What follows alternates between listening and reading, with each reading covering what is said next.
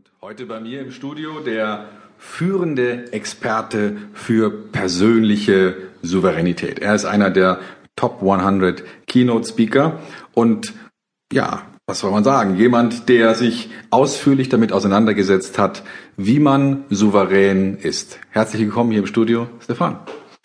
Ja, vielen Dank für die Einladung, Stefan.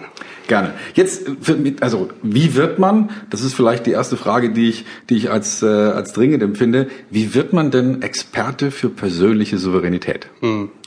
Ich weiß nicht, also ob ich Experte für persönliche Souveränität geworden bin oder ob mich das Thema gefunden hat. ähm, ich habe vor vielen, vielen Jahren, vor fast 18 Jahren angefangen mit Seminaren im Bereich Rhetorik, Kommunikation, Verkaufstraining, die ganze Bandbreite. Und ähm, ich habe festgestellt, dass sehr viele Teilnehmer ja den Wunsch hatten, souverän zu werden im Leben, souverän zu werden in ihrer Kommunikation. Und ich habe jahrelang recherchiert, was gibt es denn also zu diesem Thema? Und damals bin ich zu der Erkenntnis gekommen, es gibt keine Literatur zu diesem Thema persönliche Souveränität. Und dann hat meine Recherche angefangen. Und ähm, ich habe mehrere Jahre gebraucht, um das Buch zu schreiben zum Thema persönliche Souveränität. Und es war ja mein erstes wichtiges Buch also zu diesem zu diesem Thema. Natürlich gab es sehr viele Bücher zum Thema Staatssouveränität. Ja, sehr viele Philosophen haben sich mit dem Thema beschäftigt. Da gibt es sehr wertvolle Literatur dazu. Mhm. Nur zum Thema persönliche Souveränität gab es gar nichts, also weder in Deutschland noch im europäischen Ausland. Und ich habe das erste Buch im europäischen Ausland zu diesem Thema geschrieben und ähm, ja Daher ja, gelte ich mittlerweile als Experte zu diesem Thema. Okay, jetzt wenn, wenn ich den Begriff souverän höre, da fällt mir jetzt mal Gut, es gibt natürlich die souveräne Staaten und es gibt den Sovereign und solche, solche Begriffe. Aber wenn man das mal auf Menschen runterbricht und ich denke mir, hm, der ist aber souverän, dann hat man, dann hat das was zu tun mit ja, mit Auftreten, mit äh, Ausstrahlung. Das hat was vielleicht auch was zu tun mit der eigentlichen Bedeutung von Souveränität, nämlich Eigenständigkeit, also der sozusagen nicht abhängig ist von irgendetwas oder irgendwem, der vielleicht auch eine eigene Meinung hat. Wie kann man, wie kann man das definieren? Was ist persönliche Souveränität? Hm, persönliche Souveränität ist die Eigenschaft von Menschen, die die Verantwortung für sich übernehmen, für ihr Leben, für das, was sie tun.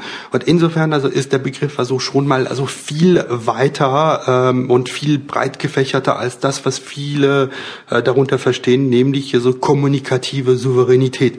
Ähm, ein Mensch, der souverän, souverän ist, trifft Entscheidungen für sich ja in voller Verantwortung und er ist auch bereit, also die Folgen zu tragen, die sich aus dieser Entscheidung ergeben. Und ähm, es ist etwas, also, was viele Menschen anstreben, also souverän leben, also souveräne Entscheidungen treffen. Und ähm, natürlich ist es etwas, was wir nicht so von heute auf morgen lernen. Das ist ein, ein langer Prozess. Als mein Buch damals erschienen ist, ähm, hat mir eine Kollegin gesagt, ich hatte ihr das Buch geschenkt und sie kam einen Monat später zu mir und wir hatten eine Besprechung und sie sagt mir, hm, Stefan, weißt du, das ist ein Buch, ähm, Menschen, also müssten dieses Buch im Grunde genommen ein Jahr lang also im Rucksack haben und sich damit beschäftigen. Das ist ein, ein lebenslanger Prozess, also ja. zu lernen, also wie wir souverän, also sein können in bestimmten Situationen, wie wir souverän wirken können. Und ähm, es ist, es ist ein, ein Zustand, also den wir anstreben können. Und es ist wahrscheinlich also etwas, was wir alle inklusive meiner Person auch nie erreichen werden. Mhm, okay.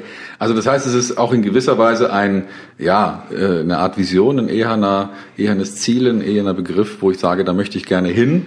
Das wäre ich gerne, aber wirklich erreichen, das vielleicht nur ja Superhelden oder oder ähnliche äh, Figuren. So, ja, so, so ist das. Denn ähm, es hat ja so vieles also ja mit dem Thema ja Bestimmung zu tun, äh, Fremdbestimmung und Eigenbestimmung. Und ähm, jeder von uns hat im Leben ja bestimmte Themen, also die er bestimmen kann und bestimmte Themen, die er nicht bestimmen kann. Ja. Und es gibt also eine gewisse Bandbreite ja von Themen, also über die ich selbst bestimmen kann. Und es gibt bestimmte Faktoren, die ich selbst nicht beeinflussen kann. Ja. Wenn ich selbstständig bin, habe ich die Möglichkeit natürlich so sehr viele Faktoren selbst zu bestimmen. Ich kann das Maß an Fremdbestimmung reduzieren. Du meinst wenn, es als selbstständiger Arbeitnehmer, also jemand, ja, der nicht angestellt ist, sondern selbstständig ist, oder was meinst du? Damit? Ja, als nicht als selbstständiger Arbeitnehmer, also vielleicht ist das ein Widerspruch in sich, ja. sondern als Selbstständiger habe ich die Möglichkeit, bestimmte ja, Dinge zu bestimmen.